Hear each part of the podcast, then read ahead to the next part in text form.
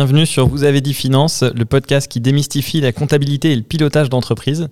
Je suis Edouard, un des cofondateurs de Penny Lane, le cabinet d'expertise comptable qui allie la tech et l'humain pour accompagner les dirigeants de start-up et de PME dans le développement de leur activité. Je vais à la rencontre de dirigeants et avec eux, on soulève le capot de leur entreprise. On regarde comment ils gèrent leur comptabilité, leur admin, leurs finances et surtout comment ils la pilotent. Et aujourd'hui, j'ai la chance d'accueillir Lucas Fialer, cofondateur de Keradom. Bonjour Lucas. Bonjour Edouard. Merci beaucoup d'avoir accepté l'invitation. Tout le plaisir pour moi. Alors en quelques mots, Keradom, ça fait quoi? Ça répond à quel problème? Oula. Euh, Keradom euh, tente depuis deux ans maintenant d'apporter des solutions concrètes aux enjeux du vieillissement de la population.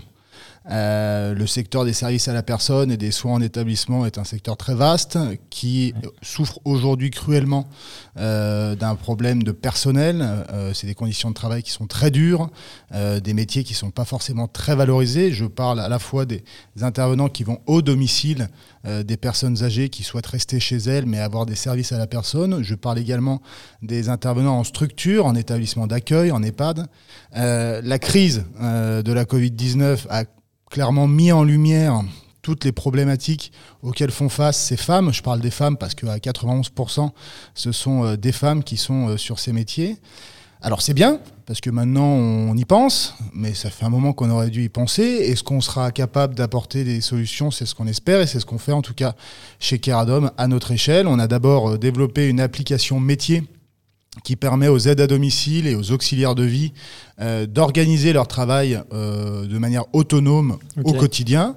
Euh, ça, c'est ce qu'on a commencé à faire dès le départ et qui permet aujourd'hui à plus de, de 3500 intervenantes d'organiser leur travail au quotidien grâce à l'appli métier Caradom. Et depuis septembre, on a développé une solution SaaS B2B qui permet euh, à nos partenaires, les acteurs traditionnels, c'est-à-dire euh, l'agence de service à la personne euh, du quartier ou l'établissement d'accueil, mmh. de bénéficier de notre technologie pour mieux gérer leur activité. On est un peu sur les mêmes problématiques, vous et nous. Nous, les problématiques de nos de nos partenaires euh, professionnels, c'est qu'ils ont du mal à recruter, ils ont du mal à communiquer sur les valeurs de leur entreprise pour attirer euh, des jeunes talents, ils ont du mal à organiser les plannings, etc. Bref, plein de problèmes euh, d'organisation qu'on essaye avec Keradom de leur permettre de résoudre. Ok on va parler un peu plus longuement de Keradom tout à l'heure. Moi, je voulais revenir sur ton parcours, euh, qui est un, parcours assez atypique parce que tu as commencé, euh, je crois, sportif de haut niveau, si je dis pas de bêtises. Oui, alors ça, j'avais que le nom. Mais euh, moi, j'ai. eu la chance de pouvoir vivre toute ma jeunesse de ma passion qui était le rugby. donc ça a d'abord été ma priorité.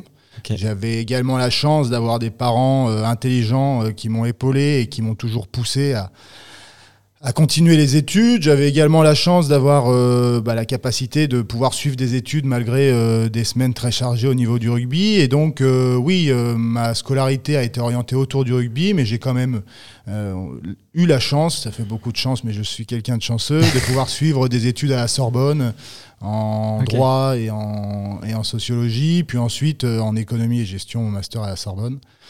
Et de terminer euh, dans un MBA où j'ai rencontré mon premier associé de ma euh, première boîte euh, avec laquelle j'ai commencé en 2015. Ok. Et rugby, tu jouais quel poste?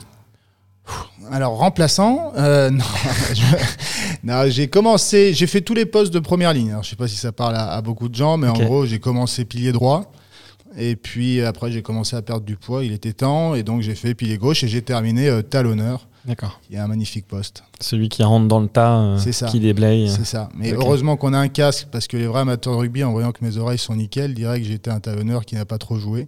C'est faux, mais je mettais pas trop la tête. C'est pour ça que je suis plus talonneur d'ailleurs. Ok. Et donc 2015, euh, euh, tu te lances dans ta première aventure entrepreneuriale. Qu'est-ce qui te motive euh, à passer à l'acte. Je crois qu'en plus tu mets fin euh, en cours d'année, enfin tu finis pas tes études et tu te lances tout de suite. Ouais, c'est ça, ouais. je mets fin à mon MBA euh, en cours d'année. D'ailleurs, ça s'est pas très bien passé. non, qu'est-ce qui fait que je décide de me lancer? D'abord, j'ai toujours voulu être entrepreneur.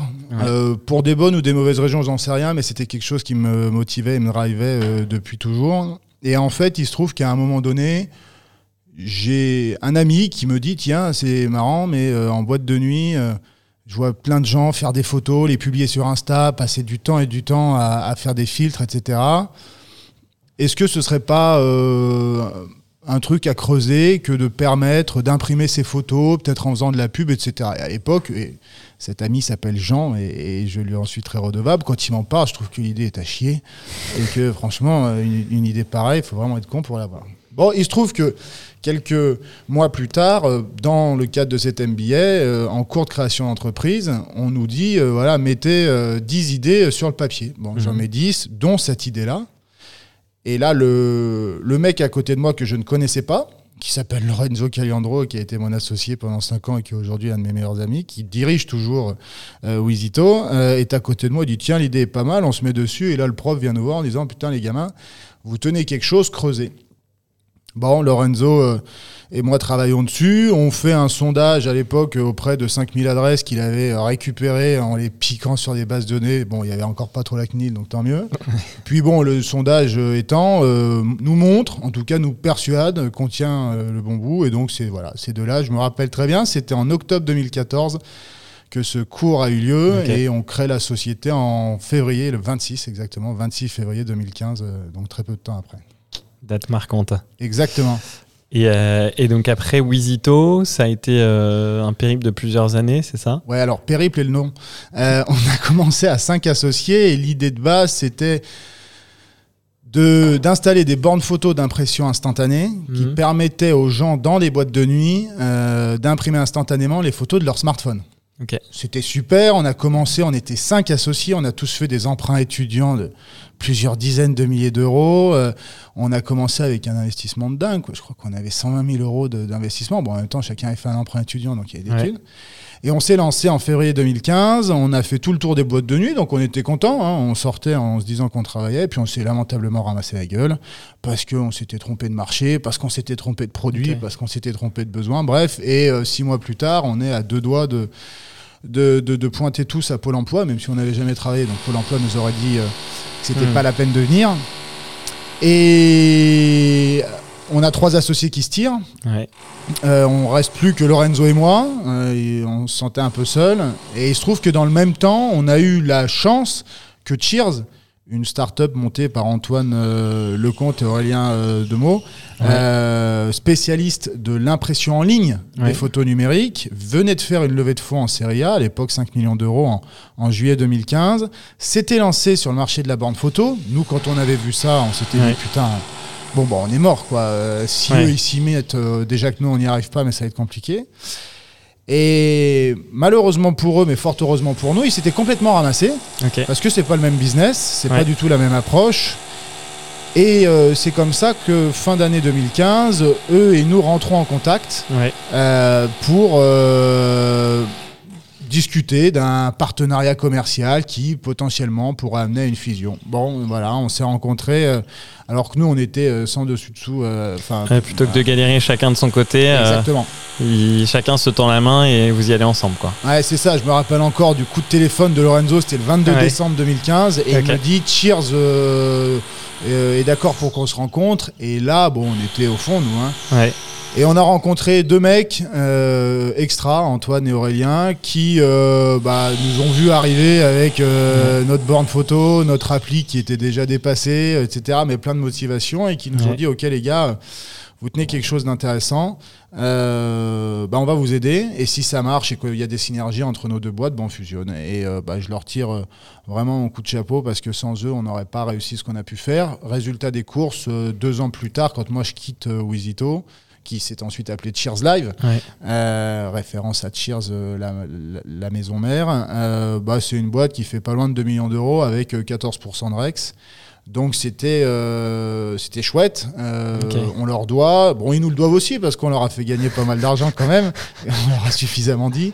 Mais ça a été une belle aventure parce qu'on est passé par tous les stades. Quoi. ce que j'allais dire, tu as, connu les montagnes russes, les hauts et les bas. Ouais, et puis euh, surtout, ben voilà, enfin, t'es, es, un bleu, quoi. T'es un bleu, tu sors d'école, euh, t'as jamais rien fait de ta vie, euh, mm. tu penses que tu vas être Zuckerberg, tu te rends compte qu'en fait, t'es même pas capable de faire euh, ce que le mec à côté de toi euh, qui, euh, qui travaille dans les métiers assez traditionnels fait. tu te prends pour une star quand BFM te fait ta première interview. Alors là, ça y est, tu as l'impression que ta vie va changer et qu'il faut que tu commences à réfléchir à la gestion de ton patrimoine. Puis tu te ramasses lamentablement la gueule parce que bah, tu n'as pas réfléchi. Quoi. Tu t'es mmh. trompé de marché, tu t'es trompé de produit, tu t'es pas tu as fait je sais pas combien de business plans. Et en fait, bah, la réponse du marché, elle a été dure. Donc oui, on est passé par tous ces stades-là. Et puis bah, après, on a vécu une belle aventure avec euh, Cheers parce que le partenariat commercial n'était pas évident non plus. Là, j'en parle avec euh, plein d'étoiles dans les yeux parce que c'est resté... Euh, des amis avec mmh. qui euh, encore maintenant on travaille sur pas mal de sujets euh, et pas que d'ailleurs on se voit aussi pour le plaisir mmh. mais ça n'a pas été facile ni pour eux ni pour nous un rapprochement entre deux sociétés qui n'ont pas du tout les mêmes valeurs où il y a de fortes personnalités sur un marché comme ça qui est innovant, mais où on n'a aucune garantie. Eux aussi avaient des, objectifs à atteindre. C'était un risque qu'ils prenaient. Puis une fois que, la que, que, le partenariat a montré ses synergies, il y a eu la fusion. Euh, chacun avait euh, des, des, domaines de prédilection et des responsabilités, mais euh, c'est pas évident. Ils étaient associés à deux, on était associés à deux. D'un coup, on se retrouve à quatre sur notre partie, c'est compliqué. Mais voilà, ça a été une belle aventure et c'est. ça a été le meilleur MBA que j'ai jamais pu faire. En plus, celui-là, il m'a rapporté de l'argent. Il m'en coûter. Il n'y a pas eu le diplôme à la fin, mais non. ça a appris beaucoup. Exactement. Et donc, euh, tu restes donc plusieurs années au sein de Cheers euh, pour développer Wizito Cheers Live. On dirige avec Lorenzo euh, Cheers Live, qui était une entité à part, avec notre propre personnel, nos propres, notre propre compta. enfin bref, on était vraiment une entité à part, même si après tout remontait chez Cheers. Et ça, ça, ça a commencé en au printemps 2016 et ça s'est terminé pour ma part en février 2019 où j'ai quitté euh, le bateau. Euh, mhm. euh, Alors pourquoi, pourquoi on quitte Parce que Lorenzo lui est toujours... Lorenzo dirige toujours, exactement. il dirige toujours, il le fait bien et je lui tire mon chapeau parce qu'en ce moment l'événementiel c'est un peu compliqué. pourquoi on quitte le bateau? Bah, pour aller euh, vers d'autres euh, horizons. Quoi. Mmh. Euh, bah, nous, globalement, le Cheers a été, a été racheté en 2018 par un investisseur, enfin, pardon, par un industriel allemand, CV Color, mastodonte de l'impression en ligne. C'était 600 millions d'euros à l'époque de chiffre d'affaires, donc c'était monstrueux. Et, et, quand ils ont racheté Cheers, ils le rachetaient, bon, ils rachetaient Cheers et Cheers Live, mais pour eux, le core business, c'était Cheers, l'impression en ligne.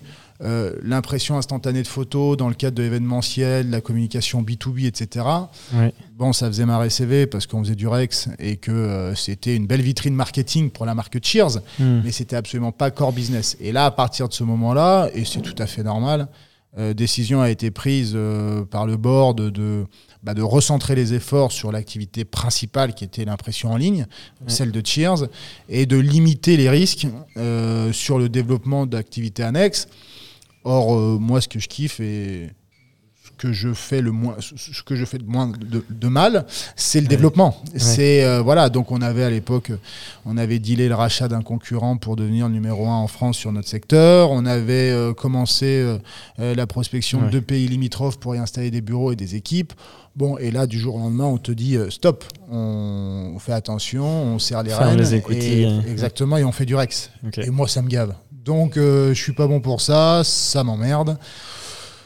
Et donc euh, voilà, j'avais aussi une très belle situation. Euh, j'avais pas 28 ans, que j'avais déjà une rémunération à 6 chiffres. Donc c'est cool, mais c'était pas ce que je enfin, c'était pas ce pourquoi je m'étais lancé à la base. Bien sûr qu'on veut gagner de l'argent et tout, mais bon là ça y est, j'en gagnais, la boîte était saine, on faisait de plus en plus de chiffres, de plus en plus de, de trucs. Bon voilà, j'avais envie de repartir à zéro sur un autre projet et de me remettre un peu en danger quoi. Et là, euh, enfin, tu as souvent parlé du moteur, enfin, ce qui anime l'entrepreneur pour se lancer, pourquoi il monte sa boîte. Euh, en tout cas, on, a, on a eu l'occasion d'en parler tous les deux. Mm. Euh, à ce moment-là, il y a un moteur qui est un peu personnel, c'est ça qui rentre en jeu Oui, clairement. Et tu, tu peux, on peut nous en parler. Qu'est-ce qui fait que Keradom, enfin l'aide à domicile, t'a attiré et tu t'es dit qu'il y avait un truc à faire? Alors, Bon, d'abord, c'est très personnel. Euh, ce qui vaut pour moi ne vaut pas pour tout le monde. Et je suis loin d'être un exemple de réussite dans l'entrepreneuriat. Après, moi, je sais qu'à ce moment-là, mm. comme je le disais, voilà, j'avais une situation très confortable. Je venais d'acheter mon appart à Paris. J'avais pas 28 ans. J'étais quand même sur un business qui m'éclatait. L'événementiel, la communication, c'est hyper prenant. C'est le stress et tout ça. Mais bon, on, on changeait quand même pas la face du monde. Alors on se rattachait au fait qu'on partage des émotions, on immortalise des bons moments, etc. Ouais, enfin bon, tu changes pas la face du monde. J'avais pas forcément envie de changer la face du monde. Je, je, me revendique pas né euh, chevalier. Euh, euh, chevalier blanc. il y, a 30 ans. Mais en fait, il y a eu une double chose. D'abord, j'ai vécu un événement personnel. je peux en parler. Hein. Ma grand-mère paternelle a contracté la maladie d'Alzheimer. Et bah, à un moment donné, la situation était telle qu'il fallait trouver une aide à domicile. Mon grand-père maternelle, lui a fait un infarctus et pendant 48 heures, on ne l'a pas su parce qu'en fait, le premier de ses enfants habite à 300 km de chez lui. Et un jour, je descends euh, pour un événement familial où je discute avec mes deux parents qui sont médecins, qui sont connectés, qui sont quand même au courant de ce genre de choses. Et les deux me rapportent pendant la même conversation ces, ces problèmes qui sont mmh. arrivés à leur, à leur père et à leur mère. Et quand j'ai vu qu'à ce moment-là, ils galéraient pour savoir vers qui se tourner, je me suis dit, bon, là, il y a peut-être un truc à creuser. Hmm. Et c'est là où j'ai regardé ce que c'était que le secteur de l'aide à la personne. Euh, J'y connaissais rien, que j'ai constaté toutes les problématiques que les familles euh, relayaient sur la qualité des services, la confiance vis-à-vis des intervenants, etc. Et qu'après, j'ai essayé de trouver le, pourquoi. Pourquoi est-ce que tout le monde n'est pas content? Ça concerne quand même 4 millions et demi de Français chaque année, hein, c'est pas notre. Et c'est là où je me suis rendu compte que bah, les intervenantes, que moi j'appelle les Martines, parce que bah voilà, c'est comme ça, c'est ma manière affectueuse de, les appeler, parce qu'on se bat pour elles tous les jours. C'est là où je me suis rendu compte que les Martines, en fait, elles avaient des conditions de travail insupportables. Et quand tu fais le ratio entre ce que gagne une Martine, c'est-à-dire le SMIC à mi-temps, avec des amplitudes horaires de barge. Ça commence à 6 h le matin, ça termine à 20 h hmm. le soir, mais c'est payé que 20 heures par mois. Au SMIC, euh, elles font plus de 50 km en moyenne par jour avec leur bagnole. Euh, vu qu'elles n'ont pas le temps de finir leurs prestations, elles reviennent sur leur temps libre. Enfin bon, c'est l'enfer. Euh, et quand tu fais le rapport de ce que gagne une Martine et de ce que toi tu gagnes, versus le bien que fait une Martine, que procure une Martine Elles ont en moyenne 4 ou 5 familles chez qui elles vont et le bien que moi je faisais, je me suis dit, merde, il y a un problème.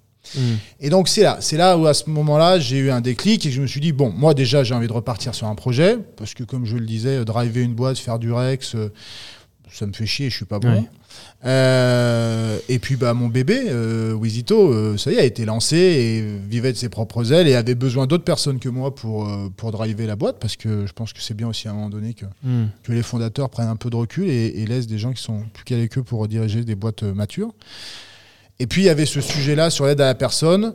Bon, moi, j'avais envie de trouver aussi du sens. Alors en ce moment, c'est la grande mode. Là, ce matin, le slip français est devenu une, entreprise à mission. Ils deviennent tous entreprises à mission. C'est très bien. Hein. moi, j'adore. Et tout, mais tout le monde dit qu'il faut trouver du sens, etc.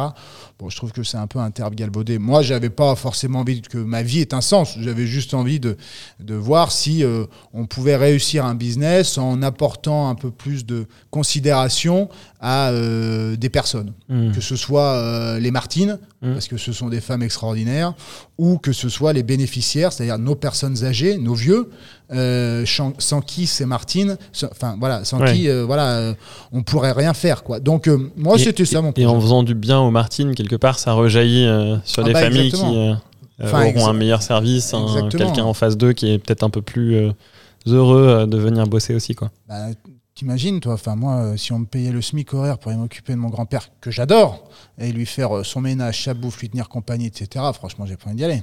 Hmm. Donc, comment est-ce qu'on peut imaginer que d'autres personnes qui, à la base, en ont rien à foutre de nos vieux, parce que c'est hmm. pas leur famille, payés au lance-pierre dans des conditions de travail insupportables, comment est-ce qu'on peut attendre d'eux et exiger d'eux une qualité de service extraordinaire mmh. Alors que nous, on ne le ferait pas à leur place. Donc oui, le but, c'est, si on veut améliorer la qualité des services rendus aux familles, ça ne peut passer que par la revalorisation de leurs conditions de travail. Et, concrètement, du coup, ça passe par quoi Revaloriser leurs conditions de travail? Enfin, Qu'est-ce que vous mettez en place chez Caradom là-dessus? Alors, ça passe par euh, plusieurs choses. La première, c'est qu'aujourd'hui, euh, Martine, euh, le personnage de Martine, c'est une femme de, entre 46 et 51 ans, qui est donc a un contrat de travail de 20 heures, donc à mi-temps, dans une agence de service à la personne, et qui, pour compléter ses revenus, travaille en direct avec des familles, soit de manière déclarée, soit au black. Revaloriser les conditions de travail de Martine, c'est agir sur plusieurs leviers. D'abord, c'est lui permettre de trouver du travail dans de bonnes conditions. Aujourd'hui, sur grâce à Keradom, l'appli métier Keradom, Martine, elle peut trouver du travail auprès de structures, d'établissements et d'agences qui recherchent des, du personnel pour, dans 91% des cas, hein, ce sont les données euh, de 2019, pour des contrats à mi-temps. Et elle peut également trouver du travail auprès des familles qui recherchent des intervenants à domicile qu'ils souhaitent employer en direct. Et là, on parle de particuliers employeurs, chèque CESU. Même si maintenant, il n'y a plus de chèque. Et en fait, Keradom, non seulement permet à Martine de répondre à des offres d'emploi auprès de structures professionnelles ou auprès de particuliers employeurs, mais permet et aux structures professionnelles et aux particuliers employeurs de gérer pour eux toute la paperasse et l'administratif. D'accord. Quand on est une famille, euh, qu'on prend une aide à domicile pour son père ou son grand-père, et qu'il faut hmm. rédiger le contrat de travail, parce qu'on est l'employeur, euh, se taper toute la comptabilité, la déclaration, avoir la responsabilité juridique de la relation de travail. c'est lourd. Euh, et, c'est bon, voilà, c'est lourd pour pas dire autre chose. Nous, justement, on permet à ces familles-là de le gérer pour elles, et justement donc de pouvoir recourir à de l'emploi direct. Juste rapidement, euh, je parlais tout à l'heure, euh, Martine, qui euh, hmm. la plupart du temps touche le SMIC horaire ou un tout petit peu plus dans les agences prestataires, qui derrière facturent une heure de service entre 21 euros et 27 euros, suivant si on est en public, privé, si on est dans une grande ville ou pas. Donc, prenons un prix moyen de 25 euros, Martine touche 8,80 euros net de l'heure, sur 25 euros de payé par la famille. Quand on est sur de l'emploi en direct, bah, si Martine veut toucher 12 euros, qui est 3, plus de 3 euros en, plus, qui est énorme. Euh, ça ne coûte à la personne que 20 euros si elle a moins de 70 ans ou 17,60 euros si elle a plus de 70 ans. Donc il y a une économie énorme, à la mmh. fois pour Martine parce qu'elle elle gagne plus, et à la fois pour la famille parce qu'elle paye moins. Donc ça c'est pour les particuliers vis-à-vis de Martine. Pour les B2B, c'est ce que je disais tout à l'heure. Vous imaginez euh, Thierry ou Françoise, responsable d'agence euh, dans un village ou dans une ville à 15 km d'Orléans. Eux, ils ont besoin de recruter en permanence. La moyenne aujourd'hui, c'est que ces agences-là refusent entre 15 et 20% des demandes des familles, faute de personnel qualifié suffisant. C'est-à-dire que c'est un manque à gagner énorme. On sait d'ailleurs qu'avec le vieillissement de la population, euh, c'est chaque année 200 000 professionnels jusqu'en 2040 qu'il faudra recruter pour faire face à la demande croissante des familles. Donc vous imaginez Françoise, responsable d'agence à côté d'Orléans, elle a besoin de recruter des aides à domicile, elle a mmh. besoin de recruter des auxiliaires de vie sociale, elle peut aussi avoir besoin de recruter des aides-soignantes ou des infirmières si on est dans des structures de soins infirmiers. Euh, et aujourd'hui, comment elle fait? Elle n'y arrive pas, Françoise. Mmh. Euh, elle a éventuellement son conseiller Pôle emploi. Bon, il est sympathique, ça se passe bien, mais ça voit pas beaucoup de résultats parce que bon, Pôle emploi a différents problèmes qu'on va pas aborder ici. Euh, elle peut éventuellement, si elle connaît, passer sur Indeed. Et bon, là, c'est toujours pareil, quoi. Comment s'en sortir, comment sponsoriser des annonces, ça veut dire quoi sponsoriser une mmh. annonce, etc. Donc Françoise, elle n'a pas beaucoup de solutions. Et c'est là où nous, Caradom, on arrive en disant, écoute Françoise, nous, on a une communauté d'intervenantes, j'en parlais tout à l'heure, 3500 Martines qui ont un profil certifié sur Caradom, mais on a aussi des moyens d'aller toucher des potentiels candidats mmh. dans ta localité, parce qu'on est tout en France, et surtout, on te permet d'économiser tout le temps que tu passes sur des tâches chronophages pour créer une, annonce, une offre d'emploi, hmm. pour la diffuser, pour trier les CV, pour euh, distinguer les bons profils des mauvais. Tout ça aujourd'hui, c'est ce qu'on permet à, Françoise d'économiser grâce à notre partenariat. Et aujourd'hui, on a le plaisir d'avoir des clients, hmm. euh, donc des, agences et des structures qui nous disent bah ouais, bah en fait, les 15 ou 20% du temps que vous m'avez fait économiser, bah, je le passe pour passer du temps avec euh, mes employés pour organiser euh, des événements qui font que ça soude l'équipe, que euh, on a une hmm. meilleure cohésion, etc. Et ça, c'est le but. Donc, si je résume, donc plateforme d'emploi spécialisée ou euh, qui va servir à la fois aux particuliers familles, à la fois aux agences B2B, Exactement. et qui va permettre aux Martines de trouver du enfin, des emplois ou des travaux supplémentaires. Et en plus de ça, en parallèle, plateforme qui libère du temps à Martine et, euh, à, la famille. Tout le monde. À tout le monde. Euh, en fait, plutôt que de se prendre la tête, on a, c'est pas la peine de parler ni de famille ni de, d'agence B2B. On hmm. parle d'employeur. Martine, elle, elle, travaille pour un employeur, que ce soit un particulier ou que ce soit une entreprise. Nous, on permet à Martine de trouver du travail, de, qu'elle accepte librement. Hmm. On lui permet aussi d'organiser son planning on lui permet d'échanger avec ses copines euh, dans sa localité parce qu'il mmh. faut savoir qu'une Martine qui travaille, euh, bah, elle voit personne parce qu'elle passe toute la journée sur la route et, auprès de ses bénéficiaires. Donc elle n'a pas le temps d'échanger. et il y a un vrai aspect communautaire important. Enfin, tu vas sur Facebook, tu tapes Femmes de ménage en colère, c'est un groupe où il y a 15 000 nanas, elles sont toutes en colère en plus, et elles ont raison. Euh, donc, elles recherchent ça. Euh, mmh. Donc, on permet à Martine voilà, de trouver du travail, d'organiser son travail, d'échanger plus facilement avec les bénéficiaires en faisant des comptes rendus automatiques, en sortant les prestations, etc. Euh, d'échanger avec sa communauté. Demain, ce qu'on voudrait faire, ça, c'est si, si on a de la chance, c'est lui permettre aussi de se former grâce à Keradom pour avoir des, des, diplômes qui lui permettront demain de, bah, de, demander un peu plus, parce que bah, quand tu commences euh, mmh. aide ménagère ou aide à domicile à 30 ans, ton évolution de carrière, elle est un peu limitée. Mmh. Donc nous, c'est justement permettre à Martine de monter en compétence sur ces côtés-là. Et vis-à-vis des employeurs, et là, parlons essentiellement du B2B, parce que c'est aujourd'hui ce qui, ce qui, nous euh, prend le plus de temps, c'est de permettre à ces agences euh, eh ben, de recruter des talents, de les fidéliser, de pouvoir organiser leur travail. Là, moi, je parle de la brique recrutement parce que c'est actif depuis septembre et que c'est ce qu'on a commencé à commercialiser. Mais là, dès euh, le printemps 2021, on permettra également euh, à ces professionnels de communiquer sur la marque employeur, de, pour attirer encore plus de talents. Qu'est-ce qui fait qu'une Martine va aller bosser dans telle agence ou dans celle qui se situe à 500 mètres? Bah, Ça, c'est les valeurs parce que c'est responsables d'agence qui se battent tous les jours hmm. parce qu'il n'y euh, a pas assez de subventions. Bon, après, je ne rentre pas dans ces détails, mais il y, a hmm. des problématiques structurelles financières qui font que bah, ils ont un coût du travail énorme et ils peuvent pas euh, prélever plus que ça aux familles, ce qui est normal.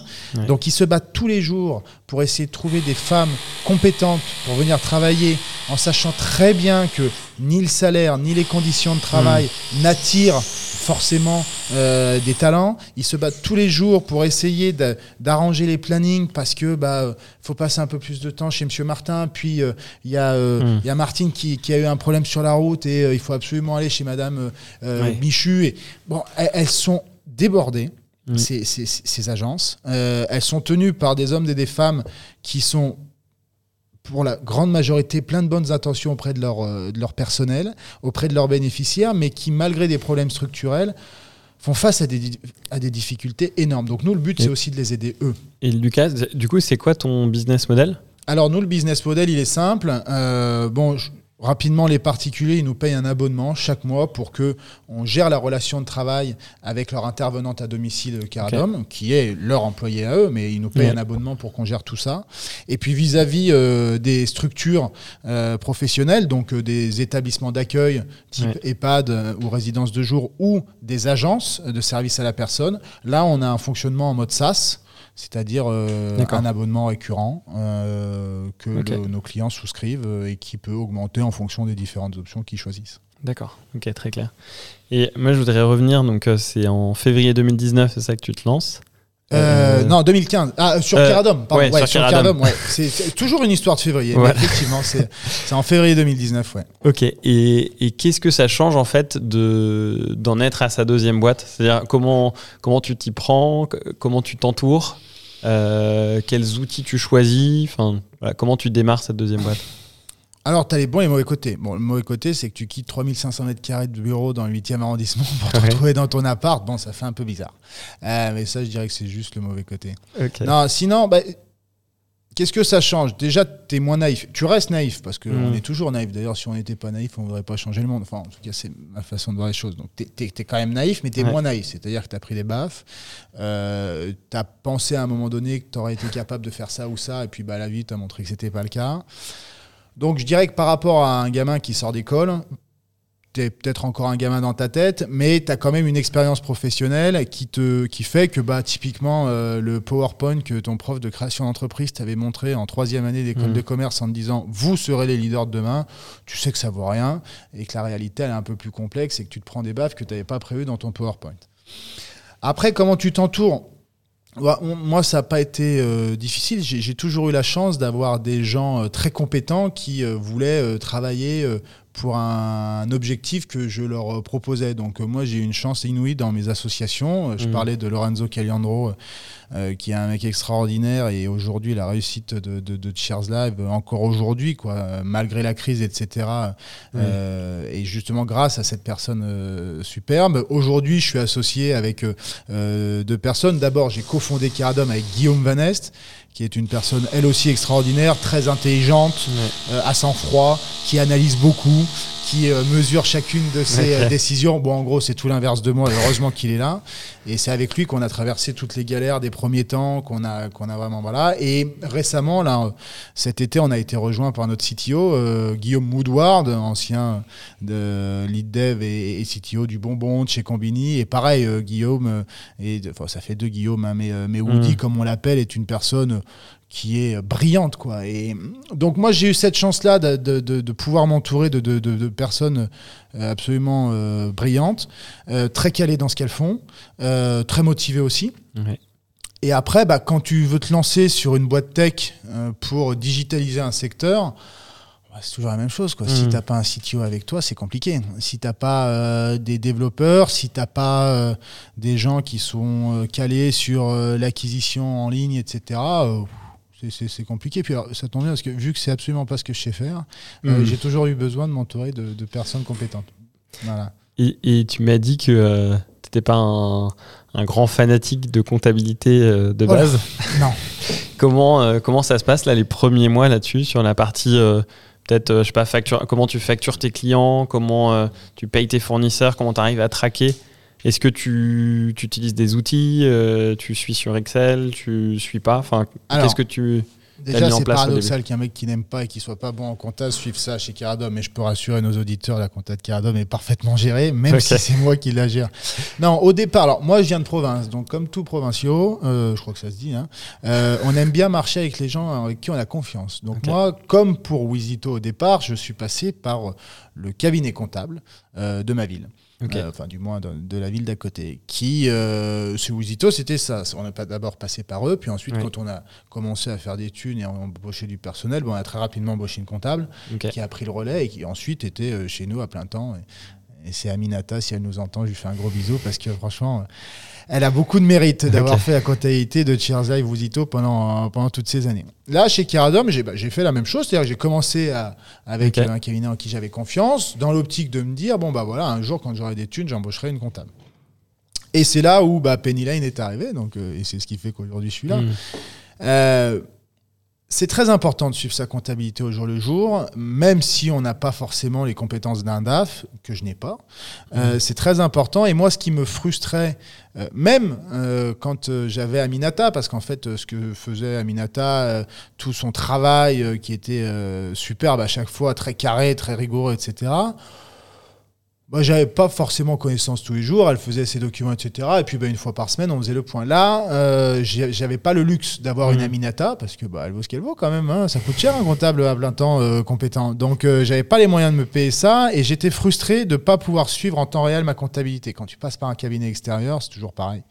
Euh, c'est une fois par mois où tu fais le point sur les factures et puis bah, une mmh. fois par semestre, tu regardes deux secondes euh, ce à quoi ressemble ton reporting et tu te dis ça va, ça va. Ouais, bon, de toute façon, on fera le point euh, à la fin de l'année. Et c'est là où bah, on a décidé de travailler ensemble. C'était pendant le confinement qu'on s'est rapprochés et on a, on a commencé en mai, je crois. Et là, aujourd'hui, bah, en temps réel, je vois exactement euh, ce à quoi ressemble mon reporting, euh, dans quoi est-ce que je dépense, est-ce que c'est en com, est-ce que c'est en market, est-ce que c'est en tech, est-ce que c'est en produit, est-ce que c'est en opération, enfin bref. Hmm. Euh, ce qui y a de bien en plus, c'est que j'ai pu faire le reporting comme je le voulais, c'est-à-dire en segmentant et en hmm. ventilant comme je voulais les dépenses, les rentrées d'argent, etc.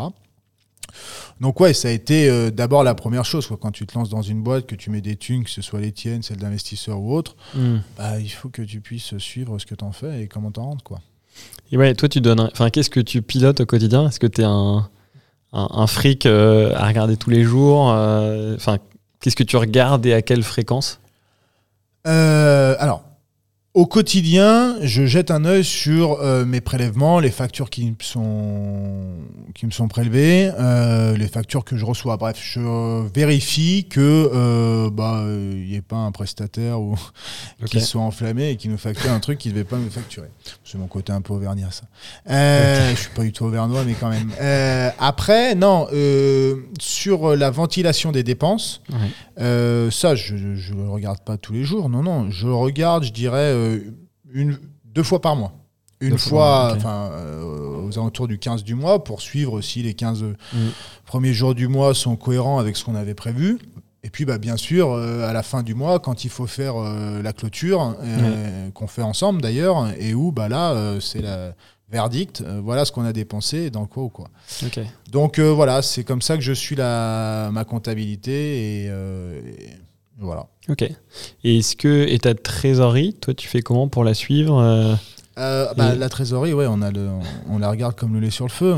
Euh, après, on n'a pas non plus un volume d'affaires ni un volume de dépenses monstrueux qui fait que du jour au lendemain, on a dépensé la moitié du, du, PIB de la France. Quoi. Donc, je sais combien on dépense chaque mois. Euh, je sais à peu près quand les paiements partent. Je vérifie qu'on reste mm. dans ces ratios-là, mais on n'est encore pas dans une activité. Enfin, tu vois, chez Kiradan, mais pas beaucoup. Hein. On est euh, 7 collaborateurs.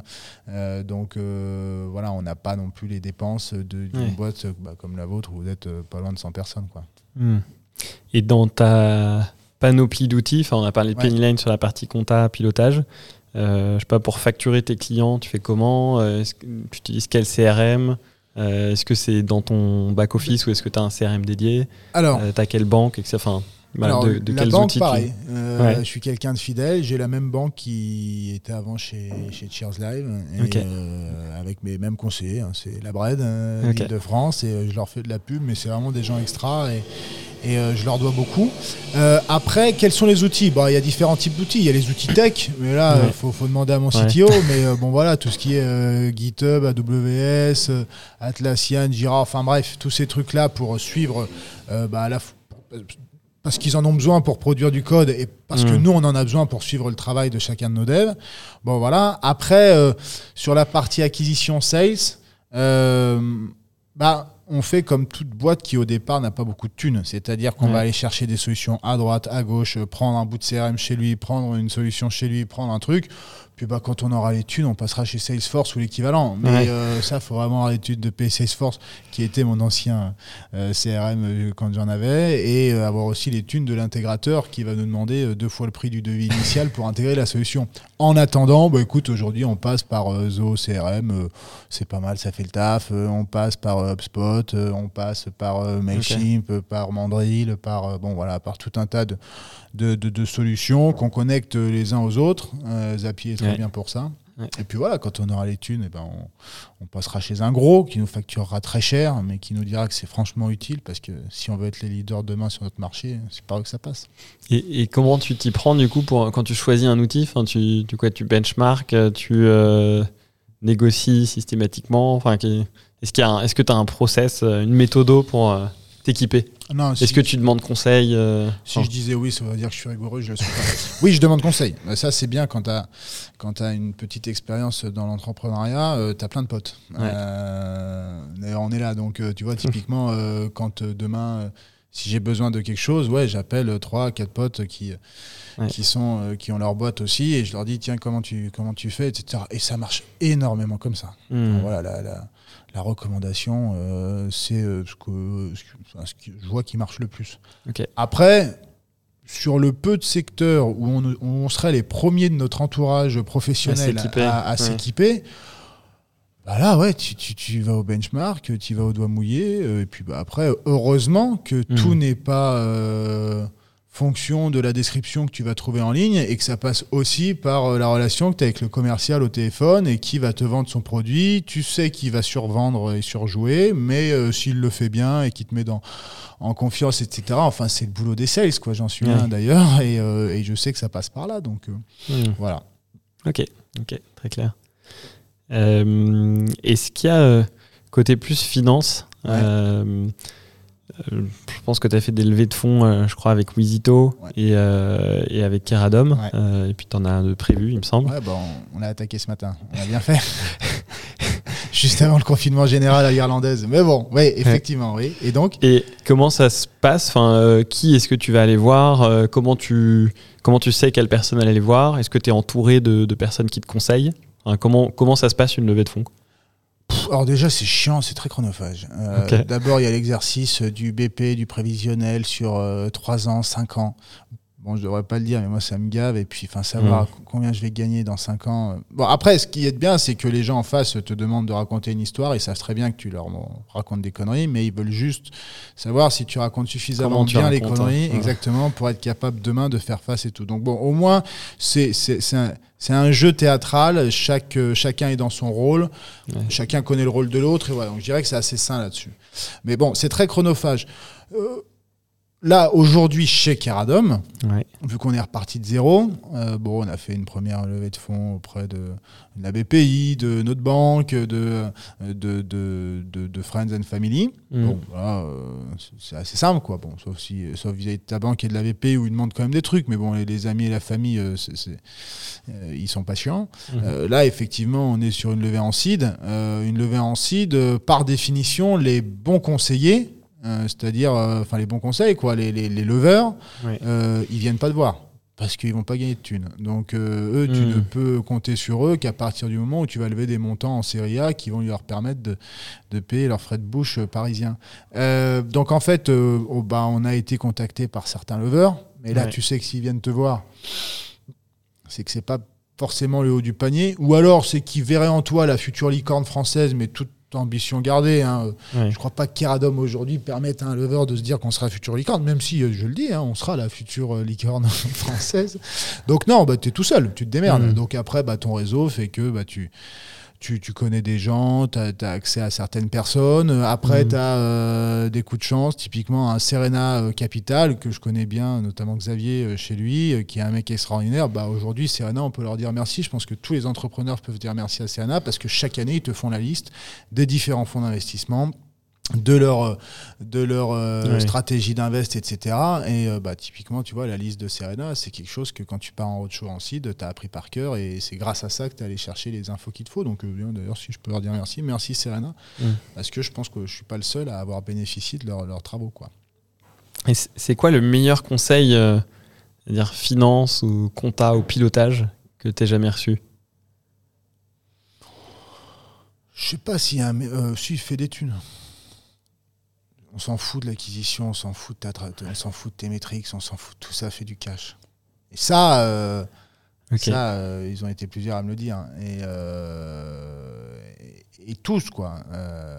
Il y a ce que tu montes dans ton BP, il y a ce que tu vas raconter sur, mm. sur une table avec un micro, il y a toutes les interviews que tu pourrais faire, etc. La com, les communiqués de presse. Ok, ça, c'est c'est du vent.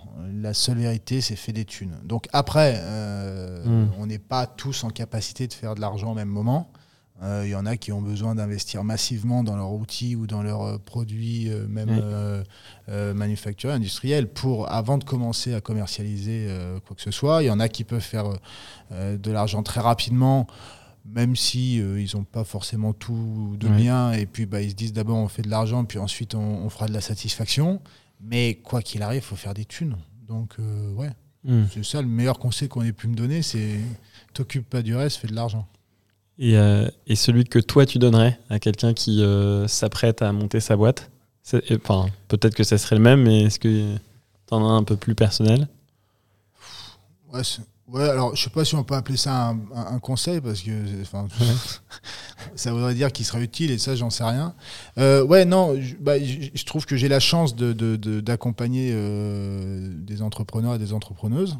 Euh, d'abord parce que à travers Paris à la Sorbonne, chez qui j'étais, et puis avec d'autres écoles de commerce ou, ou, même des gens qui que je rencontre comme ça. Et, c'est toujours plaisant de voir des, des, des, entrepreneurs et des entrepreneuses.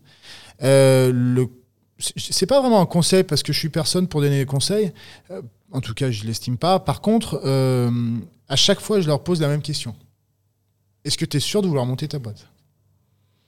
Euh, Ça peut paraître con comme question, mais elle est primordiale. Hmm.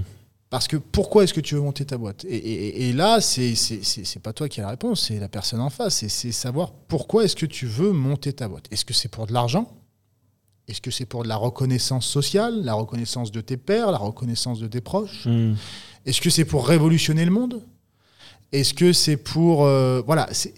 Et après, en fonction... Enfin, il n'y a pas de bonne ou de mauvaise réponse. Enfin, euh, Hmm. euh, il n'y a rien de mal à vouloir gagner de l'argent, enfin on le sait, ok. Et puis sinon on, on irait dans une assoce. hein. Et puis il n'y a, il y a- il y a rien de trop ambitieux à vouloir révolutionner le monde. Mais c'est toujours de se poser la question de pourquoi est-ce que tu veux monter ta boîte. Et du coup, en fonction de la réponse que tu vas donner, déjà ça va te permettre de, je pense, hein, de, de, de, de driver ton business d'une d'une manière plus cohérente que si tu ne te t'es pas posé la question. Enfin, typiquement, la personne qui te dit je veux être la future licorne française et qui t'explique qu'elle va pas dépenser un euro en acquisition, tu lui dis bah là il y a un problème. Hmm. Celle qui te dit moi je veux un business assez euh, entre guillemets familial, c'est-à-dire euh, moi je veux faire d'abord du Rex, je veux y aller step by step, etc. Et qui te dit qu'il faut qu'elle fasse un BP pour faire des levées de fonds, tu lui dis mais qu'est-ce que tu, tu Hmm. vois?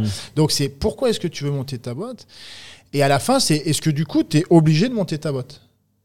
Est-ce que tu es obligé de te taper tous les risques, toutes les emmerdes et aussi toute la frustration Parce qu'aujourd'hui, chez Caradom à 7, je fais moins que euh, ce qui est capable de faire un acteur euh, traditionnel. Il n'y a rien de péjoratif au mot traditionnel, mais qui, euh, pour le coup, fait bien plus de bien que Caradom n'en fait aujourd'hui quand on compare le nombre de clients. Euh, est-ce que, du coup, l'entrepreneur a besoin forcément de monter sa boîte ou est-ce qu'il peut le faire à l'intérieur d'une structure Ouais. déjà existante? L'intrapreneuriat, euh, alors c'est un nouveau mot ça, mais ça existe depuis la nuit des temps. Donc voilà, donc je dirais que c'est pas un conseil, mais c'est une question. Pourquoi tu montes ta boîte? Ok, ouais, bien revalider, euh, euh, peut-être ouais, faire le point pour mieux se connaître avant de se lancer et, et d'être certain que tu y vas pour les bonnes raisons et du coup tu vas de la bonne façon, enfin, qui match avec euh, Ouais, toi, tes ça. attentes. Quoi. Bah oui, parce que là, là, je dirais que, selon moi, hein, euh, l'une des principales qualités d'une entrepreneuse ou d'un entrepreneur, c'est la résilience. Hmm. C'est la capacité à, à prendre des coups. Enfin, moi, j'ai un pote qui me dit euh, la vie d'un entrepreneur, il l'est aussi. hein, Paul Alexis, je le salue, une belle boîte, cette famille. Et lui, bah, il, voilà, il est entrepreneur pareil depuis qu'il est gamin, il a toujours aimé ça. Et, et, et PA me disait un entrepreneur, c'est 10 nouvelles dans la journée, 9 mauvaises et une qui suffit à te, à, à- à te remettre le moral à zéro. Quoi. Mais c'est ça, c'est c'est ça. Donc euh, la résilience, euh, c'est pour moi l'une des principales qualités euh, d'un dirigeant d'abord, euh, d'un responsable, et puis bah, d'un entrepreneur quand c'est avec tes thunes que tu as, as tout misé. Pour être résilient, pour être capable de se relever à chaque fois que tu en prends une, bah, il faut avoir un objectif qui te drive suffisamment, il faut avoir une- cette rigueur dans, le, dans le mental pour Mhm. toujours, toujours aller à ton objectif. Enfin, tu, tu prends les sportifs de haut niveau, tu prends les entrepreneurs, Mhm. c'est pareil. Et tu ne peux être accroché à ton objectif qu'à partir du moment où tu l'as bien défini. Sinon, bah, euh, tu vas de- au devant de grandes mésaventures.